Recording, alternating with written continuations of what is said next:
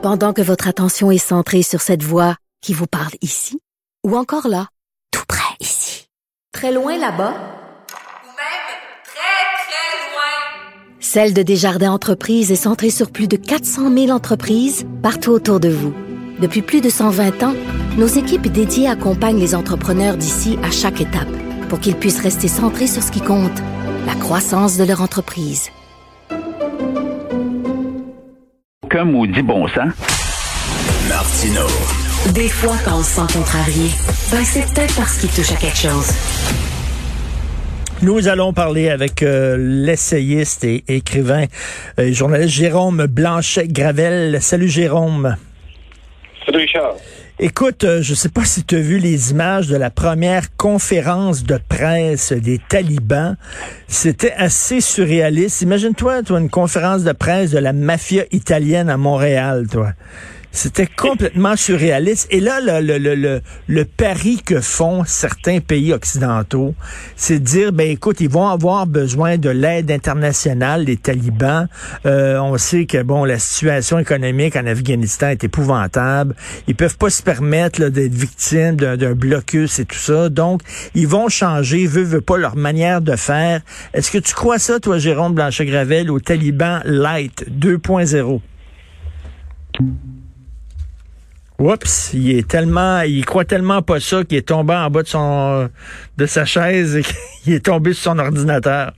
Mais bref, alors c'est c'est c'est ça le le le le pari que fait euh, les États-Unis entre autres en disant ils vont tellement avoir besoin de notre aide économique qu'ils ont pas le choix de mettre de l'eau dans leur vin ou plutôt dans le cas des talibans un peu de vin dans leur eau et de changer leur méthode.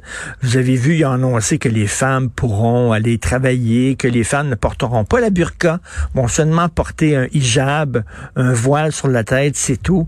Donc, ils vont euh, devenir, mettons, soudainement plus parlables, un peu plus fréquentables pour l'Occident.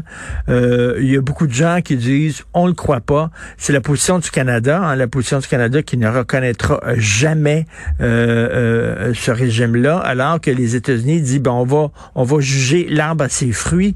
Jérôme, est-ce que tu crois à ça, toi, les talibans 2.0? Ben non, parce que d'abord, euh, il faut il faut euh, euh, voir que la, Chine et la Russie déjà ont reconnu le régime taliban. Ah, donc, est-ce que est-ce que l'OTAN, l'Occident, les États-Unis, le Canada, en refusant de négocier ou du moins en imposant des sanctions, etc., vont réussir à euh, peser sur euh, le destin de cette région-là. Encore une fois, honnêtement, j'en doute beaucoup. Euh, il faut je pense qu'ils doivent prendre acte de l'échec. C'est un échec majeur. Les Occidentaux sont humiliés par des barbares. Et il y a un examen de conscience à faire.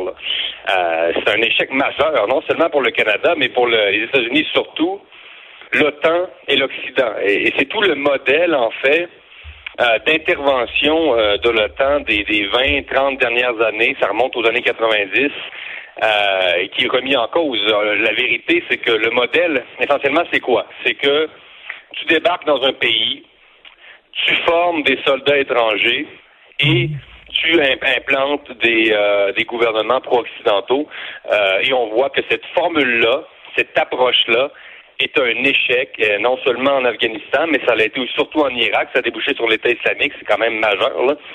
Euh, donc, euh, sans cette prise de conscience-là, euh, je vois pas trop. Euh, c'est la base pour l'Occident, tant qu'à moi. Là. Écoute, euh, c'est parce que la démocratie, c'est pas une affaire que tu peux imposer comme ça au bout du fusil. Tu sais, si la, la démocratie s'est implantée en Occident, ça a été un long processus. C'est un long processus millénaire quasiment. Puis c'est une culture, c'est un passé, c'est une histoire. Tu peux pas arriver avec un pays qui a un autre passé que nous, d'une autre culture, d'autres religions, et de dire bon ben regarde en 20 ans, vous allez devenir démocrate. C'est un deuil quand même hein, de, de, réaliser que la démocratie, effectivement, n'est pas quelque chose qui s'exporte euh, comme des marchandises. Là. La, culture, c'est beaucoup plus compliqué que le, que le, commerce, d'une certaine façon. Donc, euh, c'est un deuil.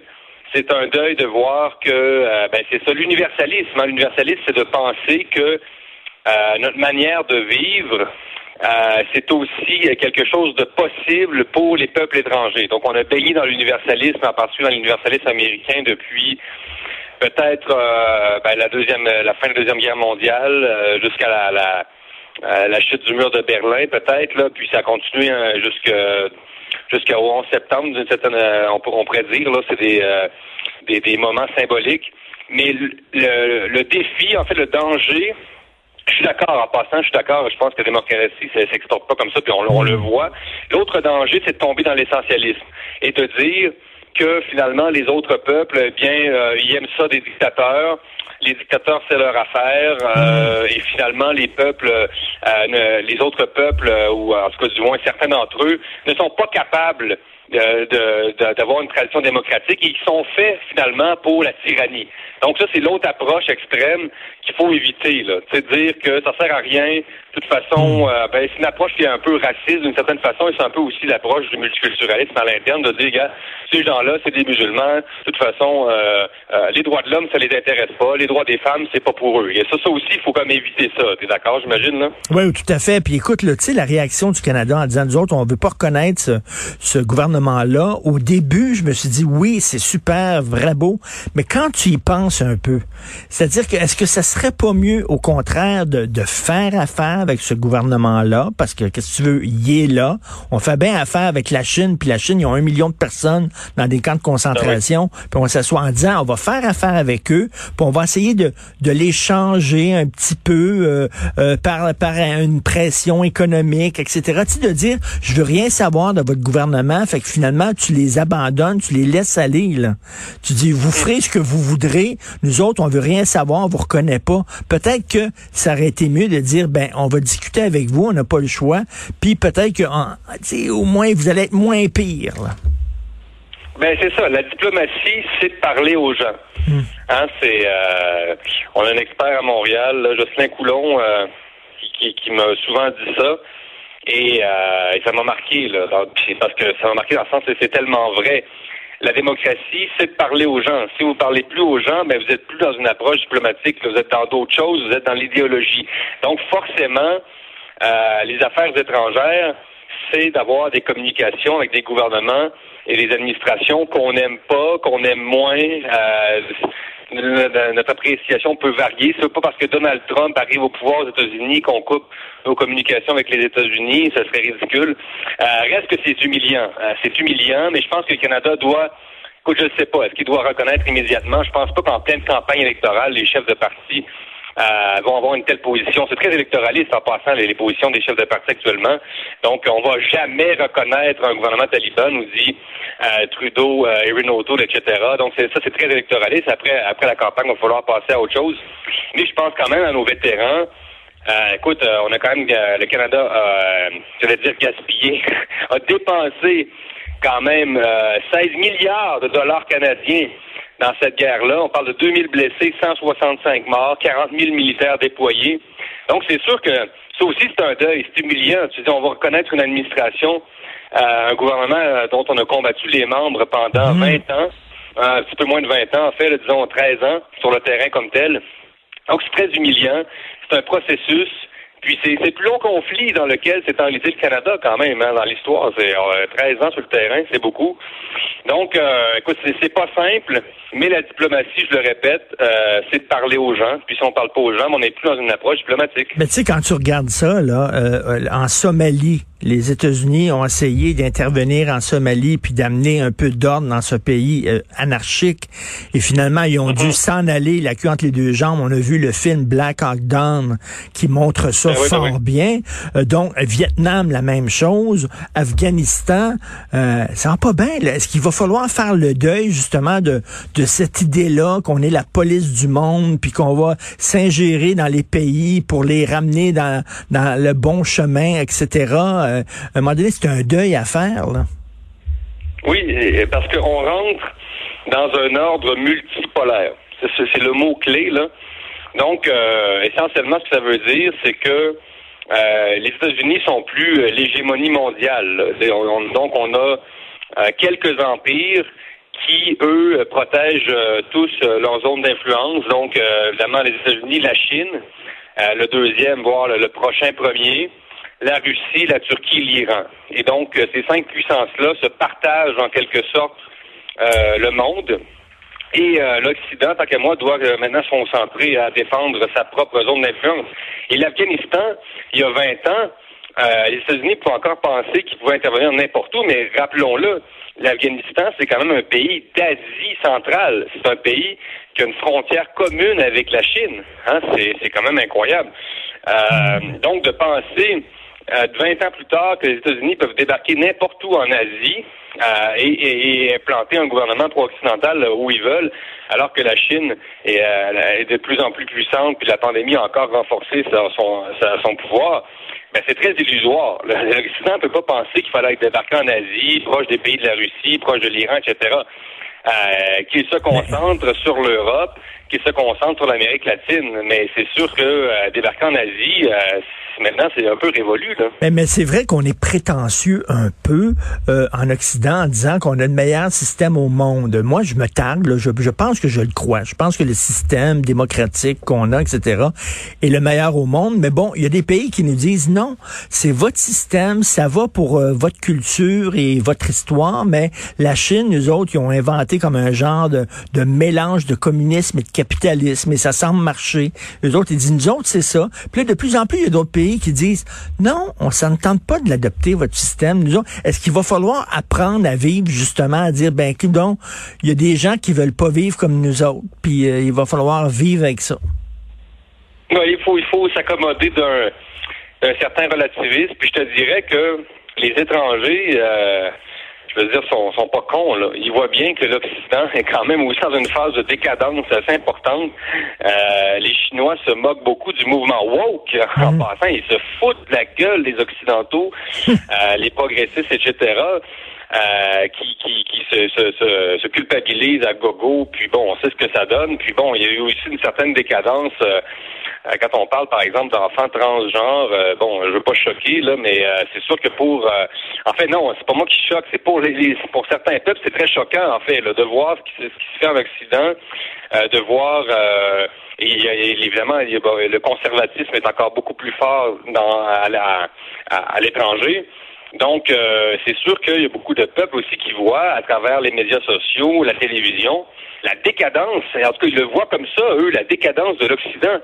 Euh, évidemment, ils, sont plutôt conservateurs. Donc, euh, même le mariage gay, c'est pas quelque chose qui est accepté euh, dans, dans l'ensemble du monde, comprenons-nous. Donc, ils n'ont pas nécessairement envie non plus de d'avoir euh, qu'on leur impose un modèle qui euh, qu'ils ne considèrent pas comme le leur. Je comprends ça, je comprends ça. En même temps, est-ce qu'on n'a pas un devoir moral de soutenir les gens qui veulent résister aux, euh, aux talibans?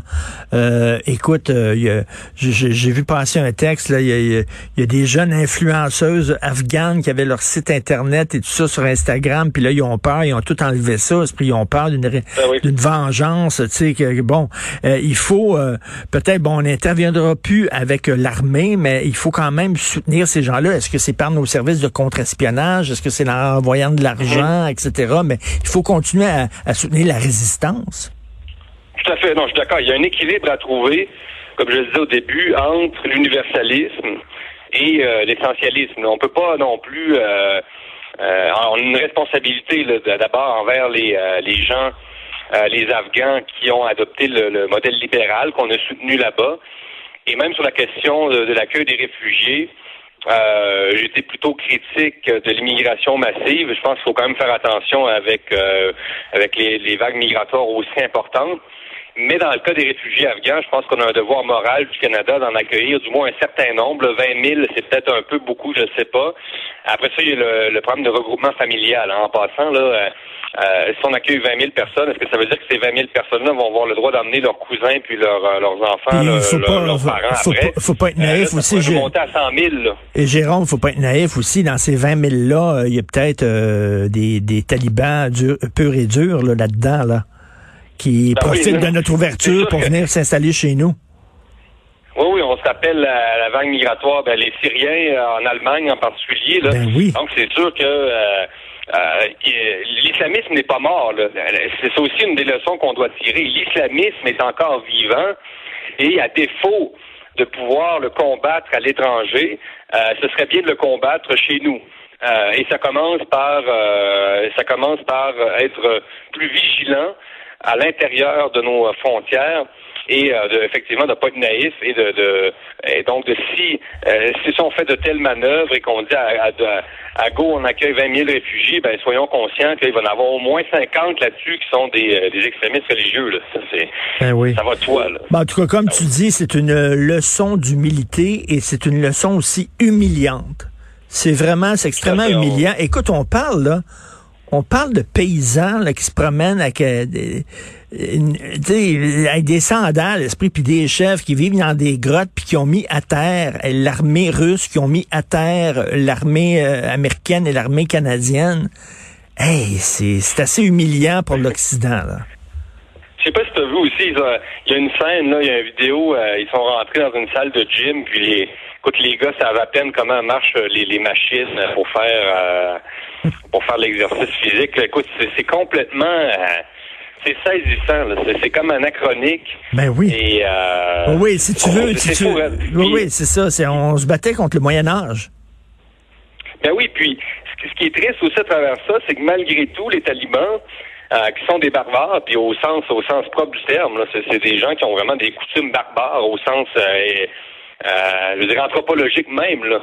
C'est pas juste, je dis même pas juste de manière péjorative. Ils ont un mode de vie barbare, euh, et, et, c'est fou de, de, de voir qu'ils sont qu'ils incarnent finalement maintenant une sorte de, de, modèle de résistance et de combativité. Malgré eux, hein, on a beau les détester, ils ont beau être des obscurantistes. Mon Dieu, j'ai senti dans une certaine couverture médiatique une, quasiment une certaine admiration pour des gens qui, qui ont résisté, de, qui résistent depuis des centaines d'années finalement aux, aux envahisseurs là, et, aux méchants États-Unis. Donc, euh, il y a comme une sorte de d'admiration un peu cachée envers eux. C'est un peu fou là, euh, de dire regardez comment ces gens-là on, tiennent à leur culture, regardez comment euh, ils se laissent pas, ils se laissent pas faire, etc. Non, non, c'est, ah, comme tu dis, ils ont résisté. Écoute, on est arrivé là avec des gonzillards de dollars, le chèque en blanc, des moyens illimités, des armes hyper sophistiquées, des armées nombreuses. Puis ils nous ont crissé sur les genoux, eux autres qui avaient des chefs, des vaches et des grottes. Non, non, c'est comme là, dans les dents. C'est pas de leur donner quand même, moi. C'est quand même fou, là. oui. Donnons-leur, là.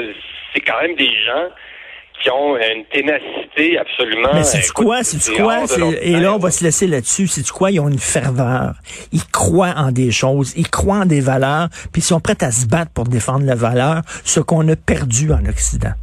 C'est ça qu'on a perdu. Et c'est ça qui est exactement, et c'est ça qui suscite une sorte de de sentiment de, de, de répulsion, admiration. À, à, la fois, on les déteste, puis c'est normal mais à la fois, euh, il faut leur donner que c'est, écoutons, euh, ils ont une force intérieure euh, quand même assez incroyable. Oui, alors que nous autres, en Occident... Absolument pas leur valeur. Mais non, mais on, passe notre temps, nous autres, à s'auto-flageller, à trouver qu'on n'est pas bon, qu'on qu'on est raciste, sexiste, homophobe.